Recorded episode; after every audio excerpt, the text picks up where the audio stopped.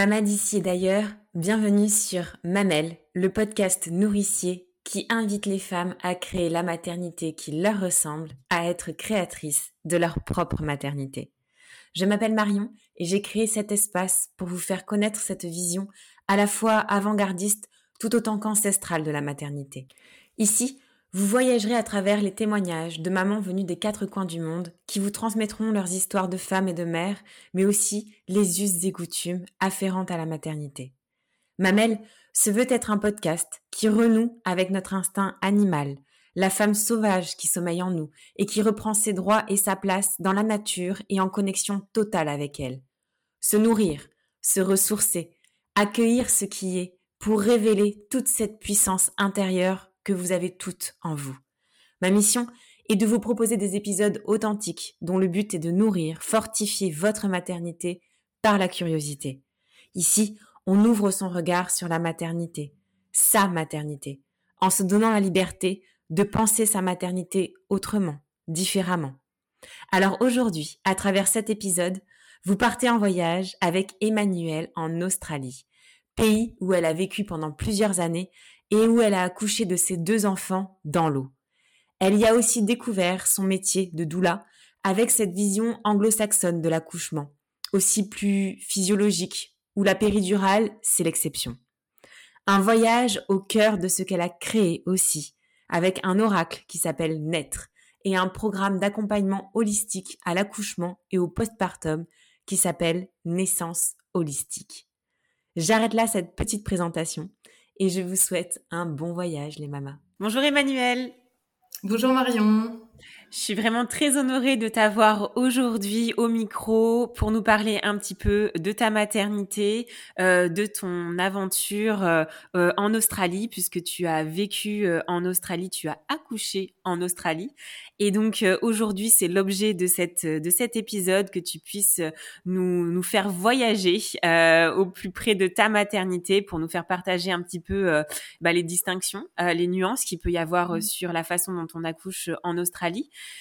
Et puis aussi, euh, je tiens à le dire tout de suite, euh, je t'ai rencontré euh, à travers et grâce à Amélie, qui avec qui j'ai déjà enregistré un épisode sur où elle est venue nous parler en tout cas en profondeur du métier de doula, puisque tu es doula aussi. vous vous êtes connues toutes les deux en Australie et vous avez créé Naissance holistique. donc ça sera peut-être aussi l'occasion de nous de nous dire un petit peu, de nous rappeler ce qu'est Naissance holistique. Et puis et puis voilà, on va on va peut-être commencer par toi Eh ben merci Marion. Euh, alors du coup j'ai j'ai 40 ans, je viens tout juste d'avoir 40 ans. J'ai deux petits garçons euh, qui ont euh, 4 ans et bientôt 7 ans euh, que j'ai eu en Australie. Donc j'ai vécu mes deux maternités en Australie. Et aujourd'hui du coup avec mon mari on est rentré en France en Bretagne il y a 3 ans. On a après du coup presque 7 ans en Australie. On est tous devenus australiens. Et on a décidé de rentrer en France pour euh, se rapprocher de, de, nos familles. Et voilà, maintenant, aujourd'hui, on habite dans un petit village dans, dans le Morbihan.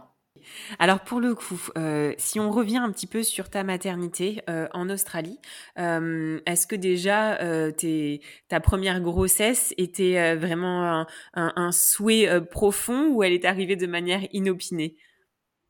Alors la première grossesse, c'était complètement un souhait. J'ai eu la chance que qu'elle arrive euh, assez rapidement. Euh, c'était une première grossesse qui était qui était assez assez facile, mais voilà sans aucune complication euh, particulière. Et assez rapidement, du coup, je me suis plongée un petit peu dans la naissance en Australie, les spécificités par rapport à la France. Et puis j'ai compris assez rapidement qu'en fait en Australie la norme était un peu l'accouchement sans péridurale. Et en parlant à, à, beaucoup de Françaises qui avaient déjà accouché en Australie, euh, c'était assez intéressant. Le discours était plutôt sur ici il faut se battre pour avoir la péridurale parce que souvent ils font attendre les femmes en disant on arrive dans 30 minutes, on arrive dans 30 minutes et puis en fait ils, arrivent trop tard et du coup ben, il n'y a pas eu de péridurale. Donc il y avait euh, il y avait beaucoup d'informations qui circulaient euh, entre, euh, en tout cas les Françaises euh, qui habitaient en Australie à qui j'ai pu parler sur l'importance en fait si on souhaitait la péridurale de vraiment discuter avec les équipes en amont pour être sûr de l'avoir. Mais il y avait aussi du coup forcément tout un pan qui était aussi, ben, vu qu'il n'y a aucune garantie de l'avoir, il faut aussi pour bien vivre les choses, se préparer potentiellement à ce que ben ça soit pas ça soit pas possible. Euh, il y a moins d'anesthésistes aussi en Australie, ce qui explique que ben en fait euh, ben, voilà ils peuvent pas euh, ils peuvent pas poser la péridurale à toutes les femmes. Donc du coup il y a quand même une, beaucoup de réflexions en début de grossesse qui, qui se sont amorcées sur sur mes souhaits, sur ce qui ce qui résonnait à cet instant T, ce dont j'avais envie. Euh, j'ai été beaucoup, euh, je pense, influencée dans euh, dans ma manière de, de, réfléchir et dans les choix qui s'offraient à moi par ma sœur, ma grande sœur qui avait déjà accouché, euh, qui est euh, qui est pédiatre et qui a beaucoup travaillé dans les services de maternité mmh. et de néonat et qui avait fait le choix d'accoucher sans péridurale à cette époque-là, quand elle avait eu son premier enfant, ce choix, il m'avait beaucoup interpellée parce qu'il était clairement à contre-courant et moi, je le comprenais pas. Et du coup, euh, il y a eu plein, plein de discussions qu'on avait eues ensemble où elle m'expliquait un petit peu ce choix-là et pourquoi, pourquoi ça lui semblait pertinent et juste et voilà pourquoi elle avait eu cette envie-là. Et du coup, ben, se sont mêlés un petit peu au contexte australien qui était beaucoup plus euh, accouchement sans péridurale se sont mêlés bah, l'expérience en fait euh, de ma sœur et tout ça ça a alimenté ma bah, ma réflexion et mm. du coup euh, mon souhait de me dire bah, en fait tout ça ça me parle et moi aussi j'aimerais pouvoir pouvoir voilà si, si, tout se passe bien accoucher accoucher sans péridurale ou en tout cas avec le le moins de médicalisation possible. C'est ça. Et donc c'est ce que tu as c'est ce que tu as réalisé?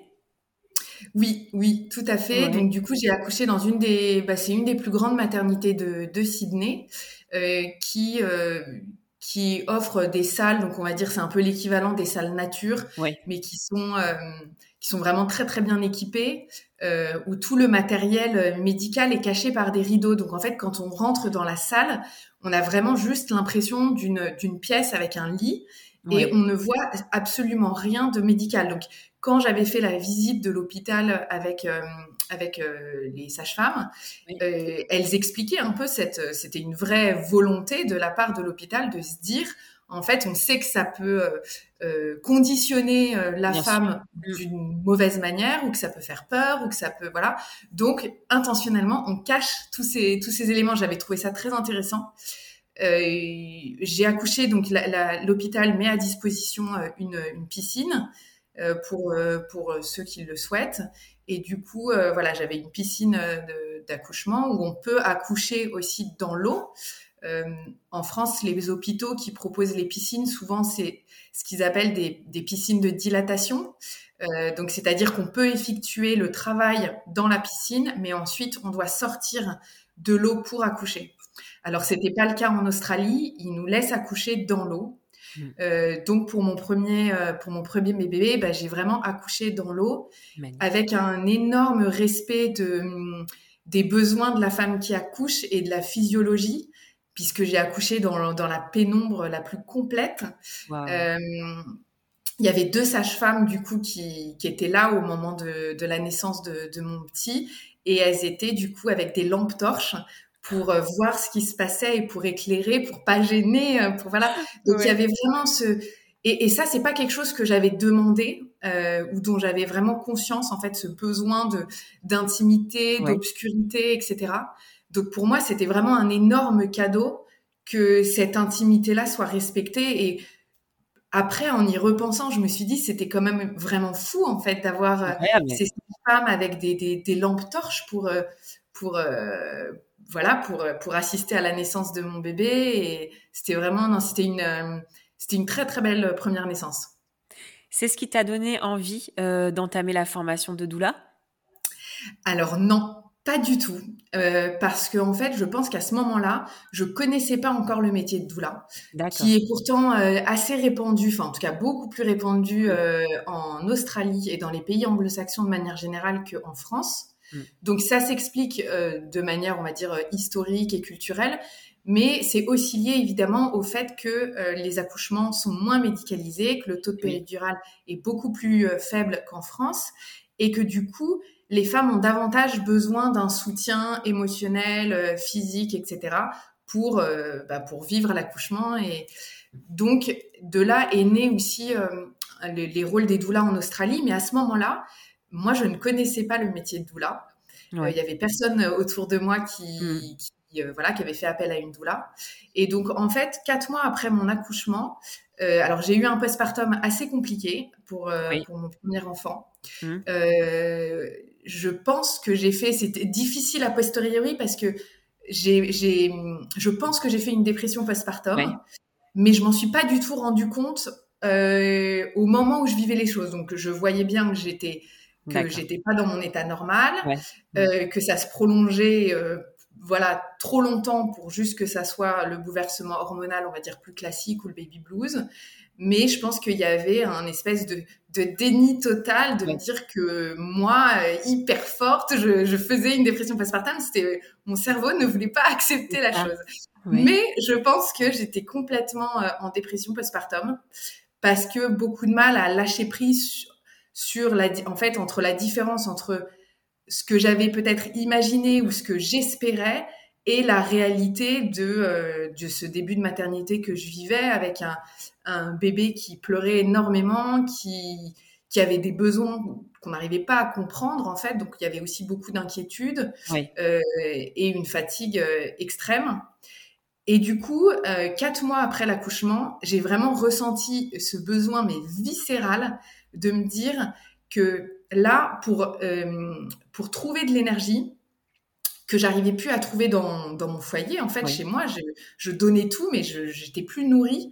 Mmh. Euh, de l'extérieur, j'avais besoin de sortir de chez moi et de faire quelque chose. Donc, du coup, j'ai décidé de reprendre euh, mon travail plus tôt. Donc, souvent, Bon, en Australie, la plupart des personnes prennent au moins un an, six, mois, six mois minimum, on va dire.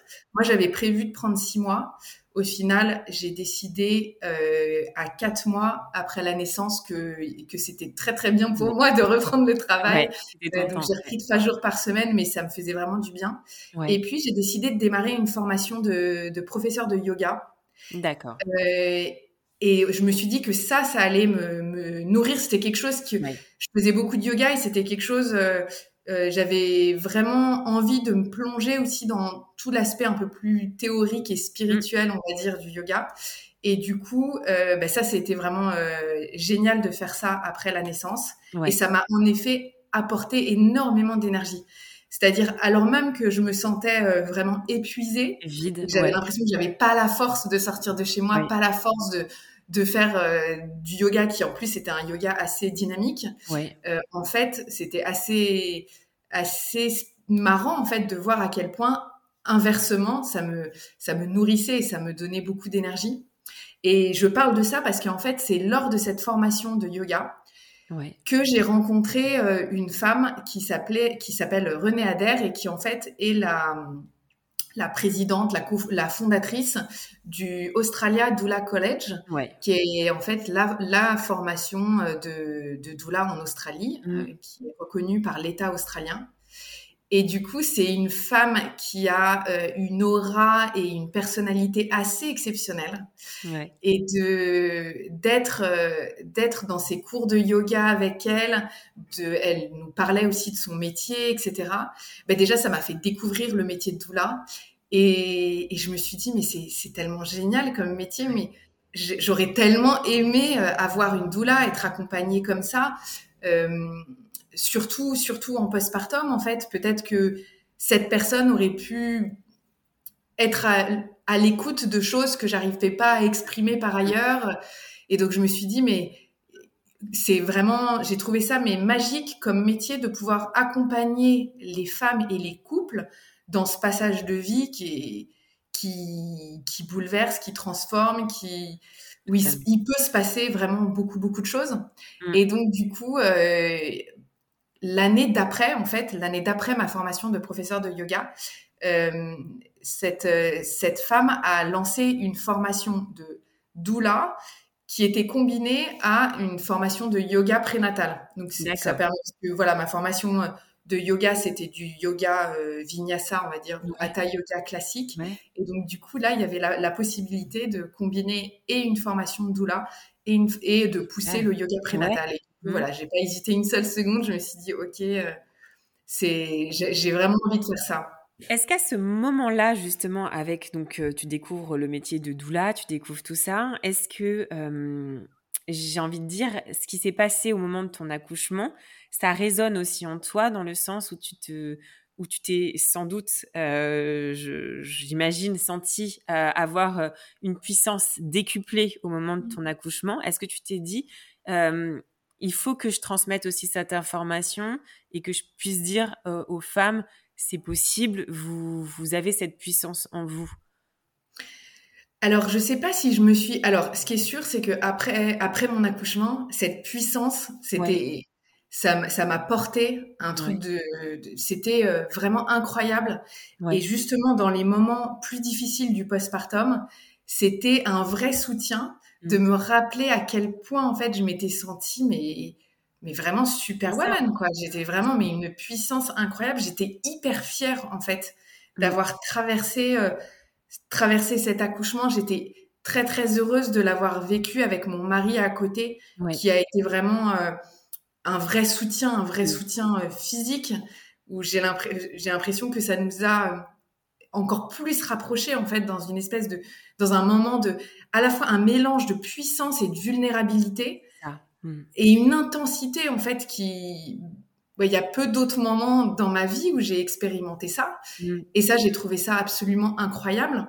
Et donc, il y avait ce côté de, mais c'est tellement puissant, tellement, tellement fort. Euh, comment c'est possible, en fait, que de passer à côté de ça, en fait? Mm, de si c'est possible de vivre des choses comme ça, que ça nous soit presque... Euh, enlever en fait parce que c'est on ne dit pas à quel point ça, peut être euh, ça peut être puissant. Et donc du coup je pense qu'avec le métier de doula ce qui m'a beaucoup plu aussi c'est que parfois et je le vois avec moi en fait moi c'est c'est l'histoire de ma sœur qui avait partagé euh, juste en partageant elle essayait pas de me convaincre ou de me dire oui. quand tu auras des enfants euh, vraiment je te conseille absolument pas elle me partageait juste bah, son pourquoi elle faisait elle ces choix-là, pourquoi elle en était arrivée à, cette à cette conclusion de c'était ce qui ce qui lui parlait.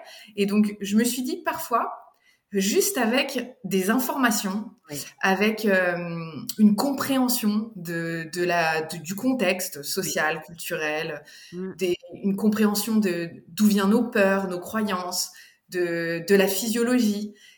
En fait, rien que ça, c'est déjà beaucoup. Et en fait, ça permet de... C'est comme si ça donnait d'autres chemins neuronaux et que ça permettait de penser les choses différemment, que ça ouvrait en fait beaucoup de perspectives et que ça nous permettait ensuite de faire véritablement le choix qui nous parle à un instant T. Et ça ne veut pas forcément dire que c'est un choix d'un accouchement sans péridurale. J'entends que pour beaucoup de femmes, euh, le choix de la puissance, ça va se faire avec un autre chemin. Et ça peut être la péridurale, ça peut être une césarienne, pour plein de raisons différentes et pour des histoires qui et un contexte qui leur appartient. Bien sûr. Mais pour moi, le seul choix qui est un choix véritable et qui est du coup euh, le, vrai choix de la liberté, c'est d'avoir toutes les informations pour ensuite pouvoir faire le choix qui, qui est le plus aligné en fait avec ce qu'on a envie de vivre et, et avec notre histoire. Et donc du coup, ça, c'est quelque chose qui m'anime, qui m'a beaucoup animé quand j'ai fait la formation doula, qui m'a transporté, qui était, qui m'a vraiment un espèce d'enthousiasme débordant et qui continue à m'animer de me dire, mais en fait, en partageant des informations, on peut euh, tout à coup ouvrir le champ des possibles, quoi. C'est exactement ça. Tu as fait ta formation et tu es euh, à nouveau euh, tombée enceinte ou ça s'est passé après? Ça s'est passé à quel moment pour le coup? Ça s'est passé après ma formation, donc en Australie, euh, pendant la formation de, de doula, euh, qui dure, euh, qui a duré à peu près, je sais plus, entre 6 et 1 an, parce qu'elle est étalée avec plein de week-ends en présentiel. Et ensuite, on a trois suivis de couple à faire avec présence à l'accouchement. Donc vraiment, on suit les couples donc avec des séances prénatales pendant l'accouchement et en postpartum. Et du coup, j'ai fait deux accompagnements, deux accompagnements avant de tomber enceinte. Et du coup, Euh, je me sentais pas en fait enceinte d'accompagner des, des, couples à l'accouchement. J'étais physiquement, je pense, j'étais trop enceinte et voilà. Donc j'ai ensuite fait ce dernier accompagnement après ma deuxième grossesse. Euh, mais donc du coup, j'ai commencé à accompagner avant d'avoir euh, d'avoir mon, mon, deuxième petit garçon. Et quel a été ton projet de naissance alors sur ce deuxième euh, accouchement? Alors pour le deuxième accouchement, donc je dépendais toujours de la même maternité à Sydney qui s'appelle Randwick. Et dès mon premier rendez-vous, ils m'ont tout de suite parlé d'un programme qu'ils avaient lancé au sein de la maternité, qui était un programme d'accouchement à domicile, mmh. en disant que du coup c'était un programme d'accouchement à domicile, donc euh, les sages-femmes qui faisaient le qui faisaient l'accouchement à domicile étaient en fait salariées de, de, la maternité. Et du coup euh, il y avait des liens extrêmement forts. Euh, et donc voilà si s'il y avait le moindre souci ou le besoin de voilà de bifurquer vers la maternité c'était possible. Et il y avait cette continuité de, de personnes de soignants et du coup ils m'ont dit bon évidemment pour pour pouvoir rentrer dans ce programme, il faut évidemment que tous les voyants soient ouverts et que ça soit une grossesse sans aucune complication. Ce qui était mon cas euh, pour cette seconde grossesse. Donc en fait, j'ai pas vraiment hésité. Il n'y a pas vraiment eu de. C'est spontanément quand ils m'ont parlé du programme, je me suis dit, ben oui, c'est une évidence. Euh, un accouchement à domicile, si c'est possible, ben, ce serait vraiment euh, ça serait vraiment magique. Euh, mon mari était tout de suite partant, donc il n'y a pas eu, voilà, c'était un peu, en fait, c'était un peu un non-sujet, quoi. Ça s'est imposé un peu comme, Naturellement. une évidence, voilà. Euh, et donc, euh, et donc le, mon deuxième accouchement a eu lieu du coup dans notre appartement à Sydney, et les sages-femmes, donc voilà, j'étais suivie tout au long de la grossesse par par une sage-femme et qui vient avec une deuxième sage-femme euh, le jour J. Et ça, c'était, j'ai vraiment énormément apprécié. Donc, ça n'avait pas été le cas pour mon premier, mais là, pour euh, du coup euh, cette deuxième grossesse, j'ai trouvé qu'avoir cette continuité, en fait, cet accompagnement global et qui était continu, où j'étais face à la même sage-femme, où il y a vraiment du coup un, lien de confiance, un lien très, très humain, en fait, qui, mm qui grandit tout au long de l'accompagnement de la grossesse, qui se poursuit avec euh, avec cette présence à l'accouchement. J'ai trouvé ça très très fort mm. euh, parce que en fait le jour de l'accouchement, ben c'est pas une inconnue en fait qui, qui est là quoi. C'est quelqu'un que, que que connais, que que, que mm. j'apprécie, avec qui il y a déjà eu beaucoup d'échanges. Et ça, j'ai trouvé ça vraiment très très chouette de pouvoir euh, de pouvoir aussi avoir ça. Ouais. Et elles avaient, elles étaient venues deux, deux ou trois semaines avant, euh, avant mon terme. Elles étaient venues installer, euh, euh, déposer en fait tout le matériel dont elles, elles ont besoin le jour J. Et puis, et puis voilà, mon, mon mari avait installé la piscine quand, les, quand le travail a démarré. Donc il y avait la piscine d'accouchement dans le salon. On avait un petit appartement, donc la piscine prenait une grande partie du salon. Et voilà. Et donc du coup, euh, tout s'est bien, tout s'est très très bien passé. Euh, il y a des amis qui sont venus donc euh, le matin de l'accouchement parce que le travail a démarré le matin. D'accord. Ils sont venus récupérer mon aîné. J'avais pas très envie en fait. Enfin, c'était un, quelque chose de partagé avec mon mari. On préférait vraiment être tous les deux et j'avais pas forcément envie que mon aîné soit présent. Pour le coup, on s'est vraiment posé la question en se disant, ben, est-ce que est-ce qu'on a envie qu'il soit là ou pas? Puis on s'est dit, bah, on préfère qu'il soit avec, euh, voilà, avec d'autres copains. Donc euh, des copains sont venus le chercher, euh, sont venus le récupérer le matin. Et puis, et il est revenu le lendemain matin. Et donc, entre-temps, ben, notre deuxième petit garçon était né. Et, et, on a passé, donc ça, c'était vraiment, vraiment magique avec un accouchement à domicile, de pouvoir accoucher, donner naissance et ensuite aller dans son lit, et dans son lit, dans sa chambre, avec son bébé sur le corps. Dans son intimité, ouais. Mmh. C'est, c'est vraiment extraordinaire. T'as accouché à nouveau dans l'eau ou pas? Oui. Oui. J'ai accouché dans l'eau, euh, mais cette fois-ci, donc j'avais fait une partie du la fin la fin du travail pour mon premier accouchement, donc les contractions étaient très intenses. Je les avais effectuées dans l'eau pour ce deuxième accouchement, j'ai pas du tout euh, senti le besoin. Donc en fait, euh, j'étais dans ma chambre pendant tout le travail. Je suis restée dans ma chambre pendant tout le travail. Et c'est vraiment au moment de la pousser où là, je me suis dit, j'ai envie d'être dans l'eau. Et du coup, j'ai couru presque jusqu'au salon pour, pour me mettre dans, pour me mettre dans la baignoire. Et donc, du coup, pour le coup, la naissance ayant été très, très rapide, je pense que j'ai dû rester 5 minutes dans l'eau, quoi, 5-10 minutes. Donc, c'était très, très court.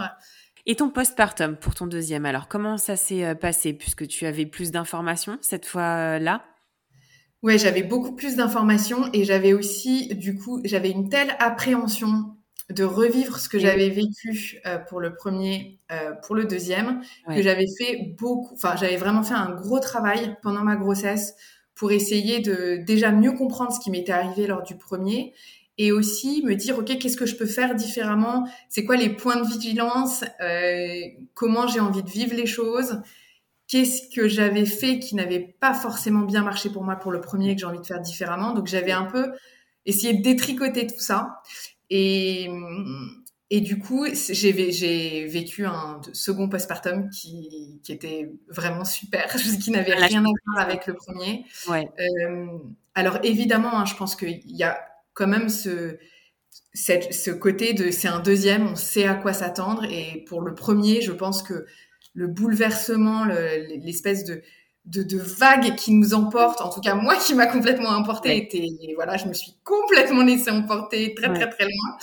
euh, et je pense qu'il y a quand même, il y a quand même, il y a quand même quelque chose qui est lié au, au à, bah, à l'expérience quand même et de se dire bon ben voilà, je, je je sais ce que c'est. Je, du coup, je, je, vais moins me mettre la pression. J'avais quand même réussi à essayer de lâcher un peu beaucoup d'injonctions qui polluaient mon cerveau et ma manière de faire. Euh, j'étais, je, suis, pour le premier aussi, j'étais très, j'avais vraiment ressenti ce côté extrêmement euh, mammifère et, instinctif. Donc ça, ça m'avait vraiment reconnecté euh, aussi à moi et ça m'avait ça a fait que dans cette période qui était compliquée dans le premier postpartum, en fait, il y avait des moments un peu de grâce en fait où quand j'étais avec mon bébé ou que j'allaitais mon bébé ou qu'on était qu'il était tout nu sur mon torse et tout en fait c'est c'était je me sentais vraiment mais vraiment physiquement j'avais l'impression d'être une louve une lionne je me ah. rappelle je le disais à mon à mon mari j'ai dit c'est incroyable là je, je, je ne suis qu'un animal en fait je il y a que ça là qui me qui m'anime, qui me parle. Le côté sauvage un peu? Complètement, mmh. complètement. Et puis même en fait, euh, j'avais envie presque de, de, de, lécher mon bébé. Enfin, c'était très étrange ces sensations. Très ouais, très animal. Ouais. Mmh, mmh. Et ça, c'était, euh, ça, je l'avais pas forcément entendu ou du coup. Euh, du coup, c'était étonnant, mais c'était un étonnant chouette en fait. J'étais là, mais j'adore, j'adore cette sensation. et ça, je l'ai eu aussi pour euh, pour mon deuxième. Et mais peut-être que pour le deuxième, je me suis plus plongée dedans, oui. avec vraiment le la le la connaissance de à quel point c'était précieux cette sensation. Et donc du coup, au moment où je la ressentais, de plonger dans ces sensations en fait qui sont euh, ouais, qui, qui, sont, qui sont très très chouettes, en tout cas que moi j'ai trouvé très très chouette.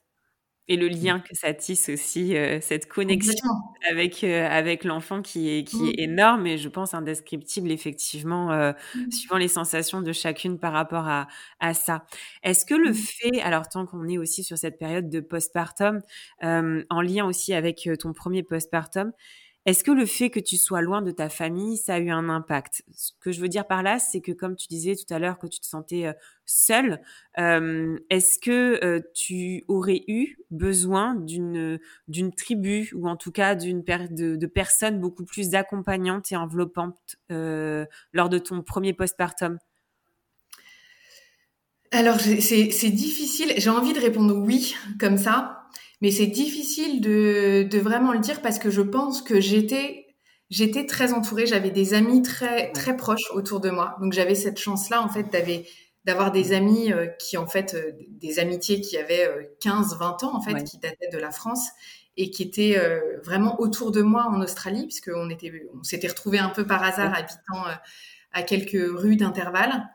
Et et, j'étais entourée, du coup, j'avais quand même des gens très proches qui font partie de ma tribu ou de mon village qui étaient autour de moi. Mais c'est comme si c'est comme si la, personne un peu sociale ou en représentation en société prenait le dessus, même avec ces personnes où, où j'ai pas besoin de mettre de masque en fait, qui où, j'aurais pu, mais c'était même pas intentionnel. C'était pas que j'ai voulu cacher à ces personnes proches, c'est que je me le cachais à moi-même. Euh, après, euh, évidemment, j'aurais avoir euh, avoir ma famille autour de moi, avoir avoir notamment mes sœurs. Mm. Euh, j'avais la chance d'avoir euh, mon frère en Australie, euh, mais avoir mes sœurs qui avaient aussi vécu ça dans leur corps, mm. ça, ça aurait été, ça aurait été un, super cadeau, clairement. Mais je pense que en effet, il y a, y a deux choses. C'est être entouré, se sentir se sentir entouré, mais parfois on est entouré des bonnes personnes qui sont pourtant des personnes de cœur, des personnes proches, et cette sensation d'être seul, elle est quand même présente. Elle demeure. Ouais, ouais, c'est ça. C'est très intéressant. Mm. Et ça, je trouve que c'est c'est difficile en fait à mm. comprendre et à, et à vivre en fait quand on vit en se disant mais objectivement je je, je suis j'ai la chance d'être choyée, d'être entourée. Pourquoi? J'ai cette sensation de me sentir profondément seule. Et du coup, c'est là que je pense que Aujourd'hui, avec le recul, si, j'avais fait, je serais allée voir quelqu'un, en fait, je serais allée voir un professionnel de santé mm. euh, pour m'accompagner, que ce soit un psychologue, un thérapeute, mais je serais allée parler à quelqu'un d'extérieur qui aurait pu m'aider, en fait, à, décortiquer les choses et peut-être euh, à me rendre compte de choses dont j'avais pas conscience et ensuite pouvoir en parler autour de moi aux gens proches qui, du coup, euh, bah, souhaité euh, être présent et j'imagine m'accompagner mm. également. Mais j'étais, j'ai pas, j'ai, j'ai pas réussi. J'ai pas su, j'ai pas, j'ai pas compris ce qui, ce qui m'était arrivé. Et donc ça, ça c'est quelque chose en tant que doula, je trouve qui est assez chouette parce mm. que on a cette possibilité quand on accompagne euh, les mamans ou les couples avant l'accouchement de pouvoir alerter sur le fait de Mm. non seulement se, constituer son village et sa tribu, mm. mais aussi avoir conscience des, des, des, des, choses qui peuvent arriver, qui peuvent nous faire glisser dangereusement sur un terrain où on n'a pas envie forcément d'y aller, et se dire en fait c'est ok, mais il faut avoir les bonnes personnes ressources à contacter. Parfois c'est une conseillère, euh, une consultante en lactation, parfois mm, c'est une psychologue, mais, mais je trouve qu'avoir réfléchi en amont à toutes ces personnes clés qu'on peut contacter, mm. ça permet de, de plus rapidement euh, avoir, avoir un peu l'alarme qui sonne à l'instant T et se dire, ah. OK, donc là, l'alarme sonne, je contacte cette personne retour, cette personne ressource. Mm, mm, c'est ça. Est-ce que tu as euh, exercé ton métier de doula euh, en Australie avant de revenir en France? Oui, du coup, j'ai exercé en tant que en tant que doula. J'ai accompagné euh, plusieurs couples, donc que ça soit. Alors, il y a certains couples j'ai accompagné euh, uniquement euh, en période prénatale, donc vraiment un accompagnement pendant la grossesse pour préparer mmh. l'accouchement. Et j'ai également accompagné plusieurs couples pendant l'accouchement. Donc, j'ai eu la chance de vivre des accompagnements très différents. J'ai notamment accompagné un couple qui ont eu, pour des raisons médicales, euh, ils savaient, euh, je pense, au septième mois de grossesse que ça serait une césarienne programmée. D'accord. Et du coup, euh, je, voilà, je leur avais dit, est-ce que vous voulez maintenir mon est-ce que vous voulez, vous souhaitez que je sois là, sachant que la doula ne pouvait pas être dans la salle d'opération.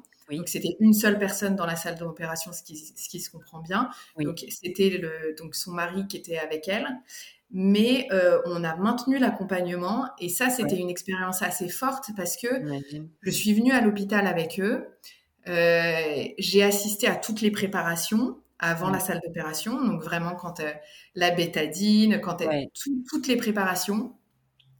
C'était une femme qui avait déjà subi plusieurs opérations pour diverses raisons médicales, donc il y avait beaucoup de beaucoup de peur et d'appréhension mmh. liées au médical. Donc il y avait un énorme travail pour mmh. justement essayer de rester connecté au bébé, essayer aussi de, baisser un peu le rythme cardiaque et un gros travail sur la respiration, sur euh, sur euh, le fait de pouvoir s'apaiser en fait, s'auto-apaiser, etc. Euh, un, un, partenaire qui était extrêmement présent et avenant, donc ça c'était aussi, ils avaient une très belle complicité. Et, et du coup, de, de, de pouvoir accompagner ce moment-là, c'était vraiment, vraiment magnifique. On avait aussi travaillé sur euh, leur projet de naissance de césarienne, en fait, une césarienne plus douce. Mmh. Euh, donc ça, c'était aussi nouveau pour moi. C'était il y a il y a quatre ans, je crois, de pouvoir accompagner sur une césarienne plus. Donc en, en, en Australie, ils appellent ça family centered C-section. Donc voilà, césarienne centrée sur la famille. Euh, et, euh, et, et ensuite, elle allait en salle de réveil. Et, et c'est le mari qui est, qui est, descendu me voir. Moi, je m'étais posée dans le petit café euh, qui est dans la, au sein de la maternité. Il est descendu me voir parce qu'il n'avait il pas le droit d'être en salle de réveil pour me, pour m'annoncer la naissance. Et c'était, euh, il est tombé dans mes bras et on a discuté ensuite pendant trois quarts d'heure où en fait il, il, il, me racontait tout ce qu'il avait vécu, la césarienne et tout. Et c'était tellement, euh, tellement incroyable en fait. C'est tellement euh, un privilège en fait de, de, de recevoir ces, mmh ses premiers mots, ses, ses, sensations, ses émotions. C'était, c'était exceptionnel, vraiment. C'était. Et là, je me suis dit, mais accompagner cette famille euh, pendant cette césarienne, c'était vraiment euh, une expérience euh, vraiment incroyable incroyable. Et puis c'est très intéressant de, de, dire justement de ne pas associer forcément euh, l'accompagnement que peut avoir une doula à forcément un projet de naissance sans péridurale. Tu l'as déjà dit tout à l'heure.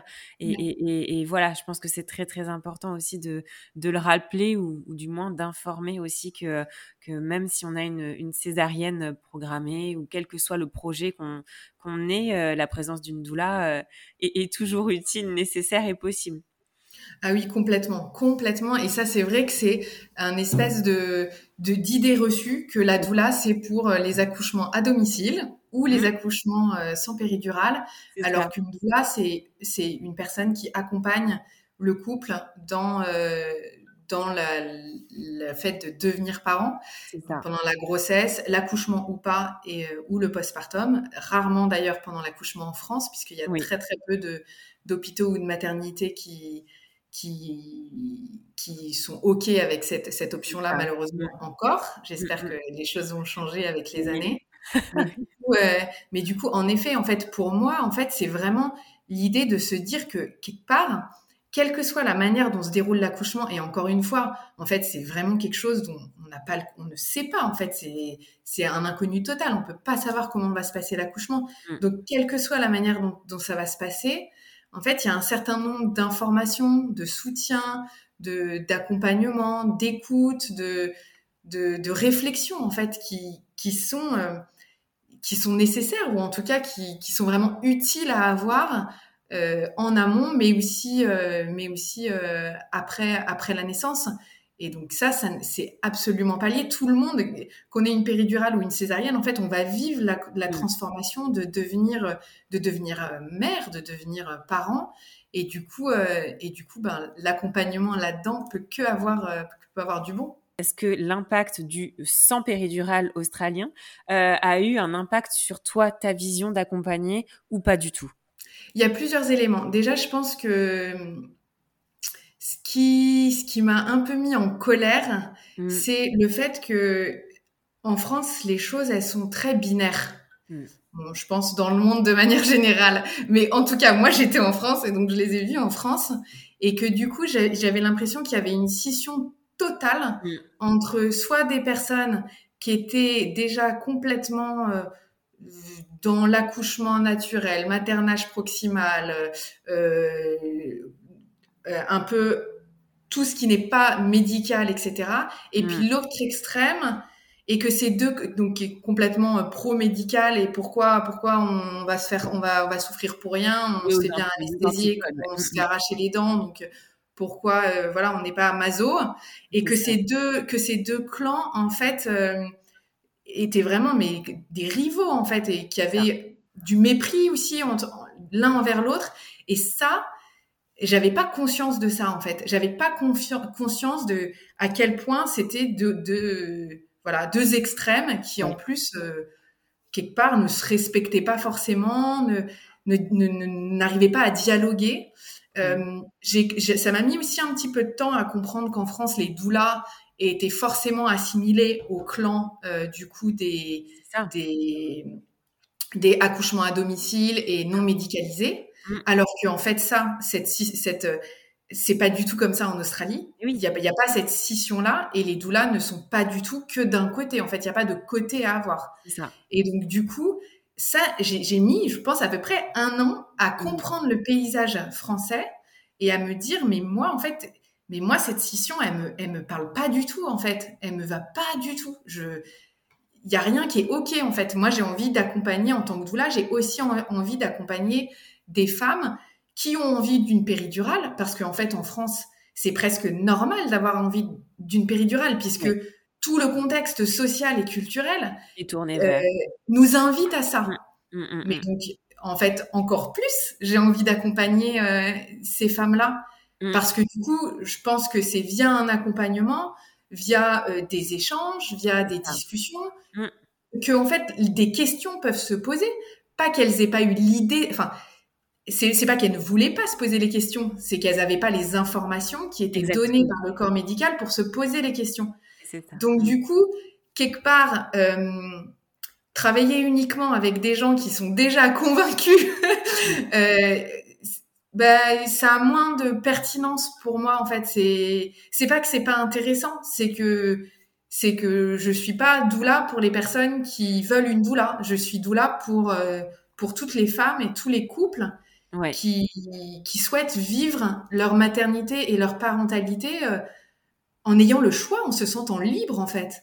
C'est ça en fait que ouais, c'est ça qui c'est ça qui m'anime. C'est très intéressant justement et cette notion de, culture aussi. Alors comme tu parles de, parentalité, euh, je rebondis dessus. Euh, quelle est la place de la culture australienne aujourd'hui dans, au sein de ton foyer? Alors, euh, ça fait trois ans qu'on est rentré euh, en France. Donc, euh, mes petits garçons, ils étaient vraiment tout petits quand on est rentré. Donc, le petit avait, avait, avait à peine un an. Et, et, mon aîné avait, avait trois ans et demi. Oui.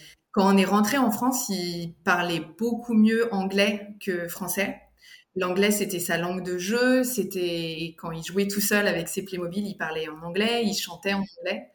Et du coup, euh, le fait de rentrer en France, il y a eu un, un effet où il s'est dit, OK, en fait, je maîtrise pas du tout bien cette langue, je connecte pas avec les enfants de mon âge parce que je connais pas les mêmes choses. je vais oublier l'anglais et je vais euh, ne parler que français, etc. Donc, c'était assez intéressant de voir ça. Il a en effet vraiment oublié complètement l'anglais.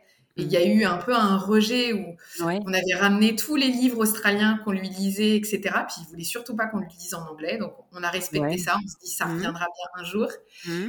Euh, Aujourd'hui, ben, on parle beaucoup de l'Australie déjà parce qu'on a beaucoup de photos chez nous euh, de l'Australie, que qu'on a des amis qui habitent encore en Australie, qu'on revoit, qu'on revoit tous les ans.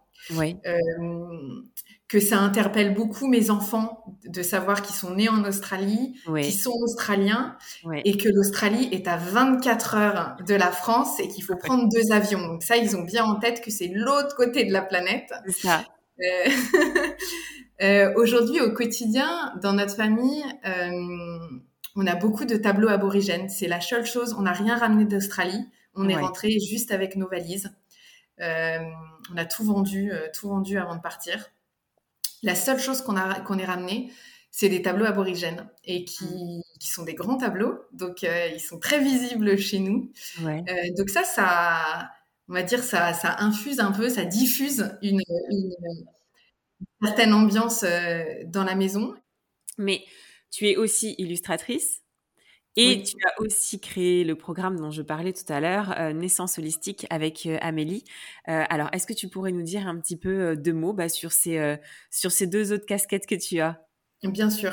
Alors, du coup, pour, pour démarrer avec Naissance holistique, donc pour le coup, Naissance holistique, c'est vraiment dans la prolongation du métier de doula. C'est vraiment euh, avec Amélie, on s'est rencontrés, euh, on s'est rencontrés en Australie, donc on a fait notre formation de doula et de professeur de yoga en même temps. On est devenus amis.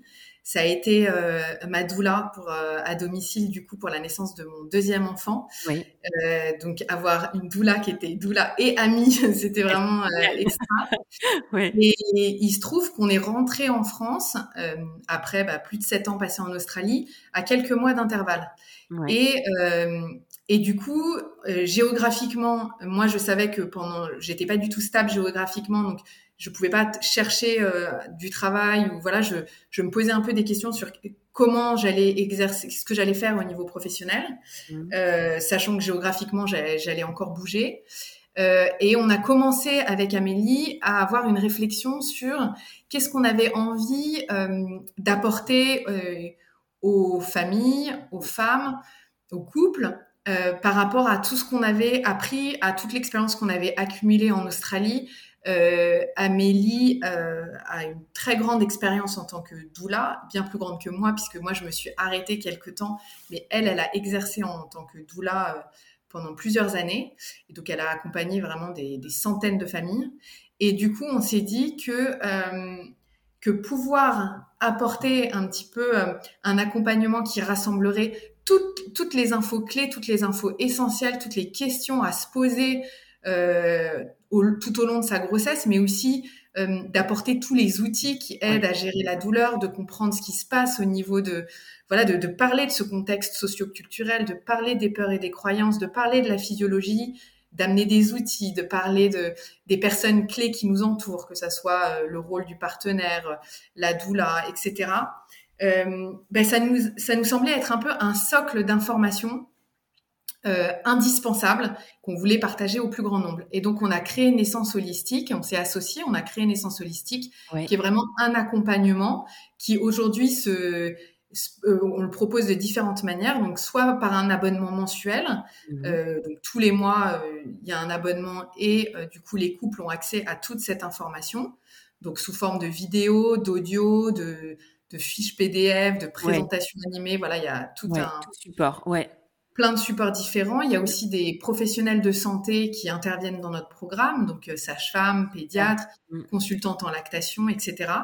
Donc on a vraiment essayé d'amener tous les sensibles de l'information. Mm. Voilà.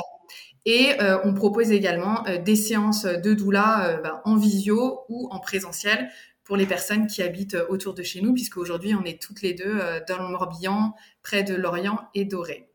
Donc ça, c'est ce qu'on propose avec Naissance Holistique. On s'adresse vraiment à toutes les familles et pour tout type de naissance, encore une fois, euh, euh, césarienne, sans péridurale, avec péridurale. Euh, et on s'adresse aux couples, ça, ça nous semblait être essentiel d'insister là-dessus. On s'adresse aux deux parents qui attendent un enfant parce que en fait, le ou la partenaire ne peut être une personne clé, une personne c'est une personne clé, une personne ressource clé, mais elle ne peut avoir ce rôle-là mm. que si elle a les informations. Bien sûr. Donc pour nous, que ce soit la femme enceinte qui est, euh, qui soit la bible de la grossesse, de l'accouchement et du postpartum, mm. euh, c'est pas que ça sert à rien, mais c'est que la moitié du travail. Mm. Et du coup, euh, voilà, ça nous semblait hyper important que, que l'autre personne soit inclue. Et, euh, et sinon, donc euh, par rapport à ma casquette d'illustratrice, dans cette même phase, euh, je j'ai réfléchi à dans cette phase de retour en France. Je voulais donc rester dans ce monde de la naissance et pouvoir contribuer un peu différemment. Et ça faisait quelque temps que j'avais l'envie d'illustrer. Oui.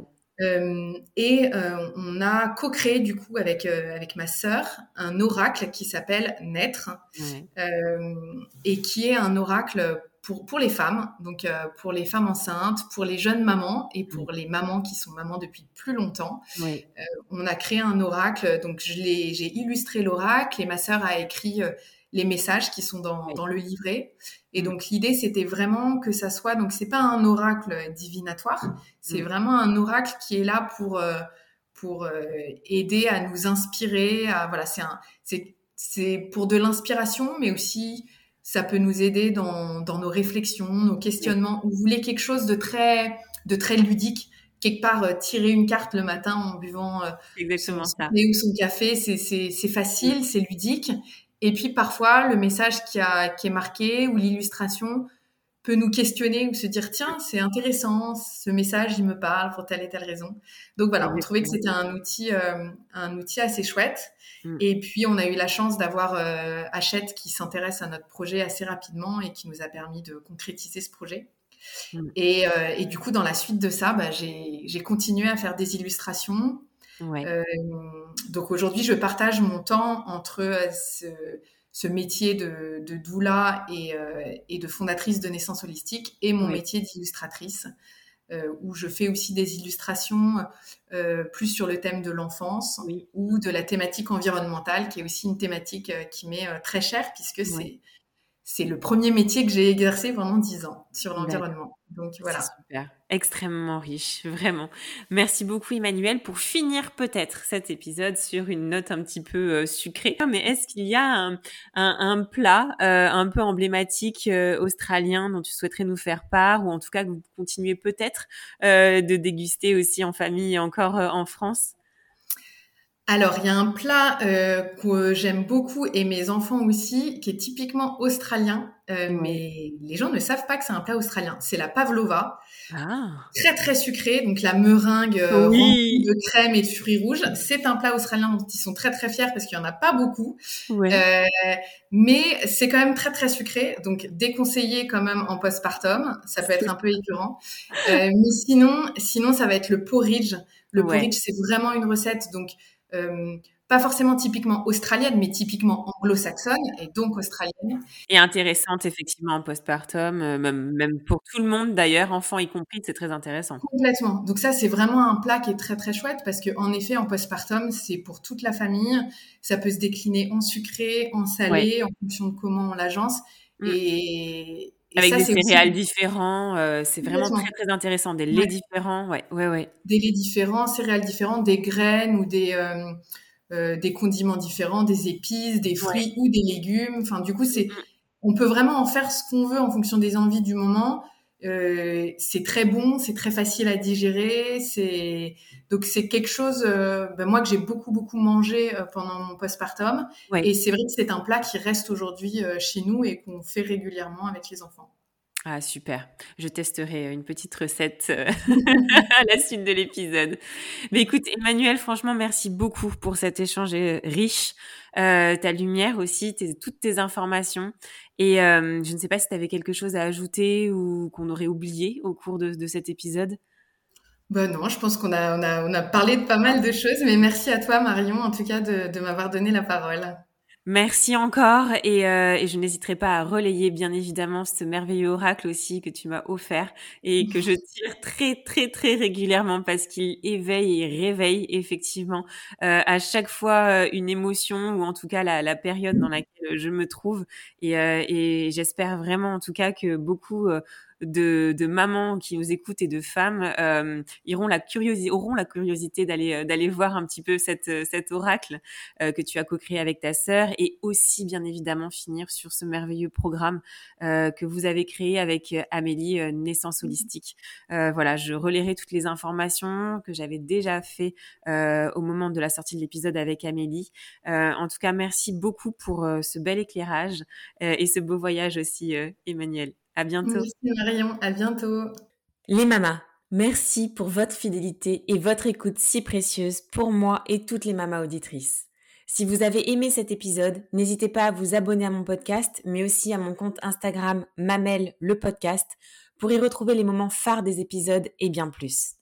Mamel, c'est aussi un site internet, mamel.fr, où vous retrouverez des informations précises sur les différentes façons d'incarner sa maternité à travers le temps une boutique en ligne aussi, où vous pouvez vous offrir ou offrir des merveilles authentiques. Alors n'hésitez pas à parler de Mamel autour de vous. Cet épisode est terminé, alors je vous dis à très vite pour un nouvel épisode. Mais en attendant de se retrouver, Maman n'oublie pas, ta maternité t'appartient. Elle est un univers aussi merveilleux que le monde à explorer.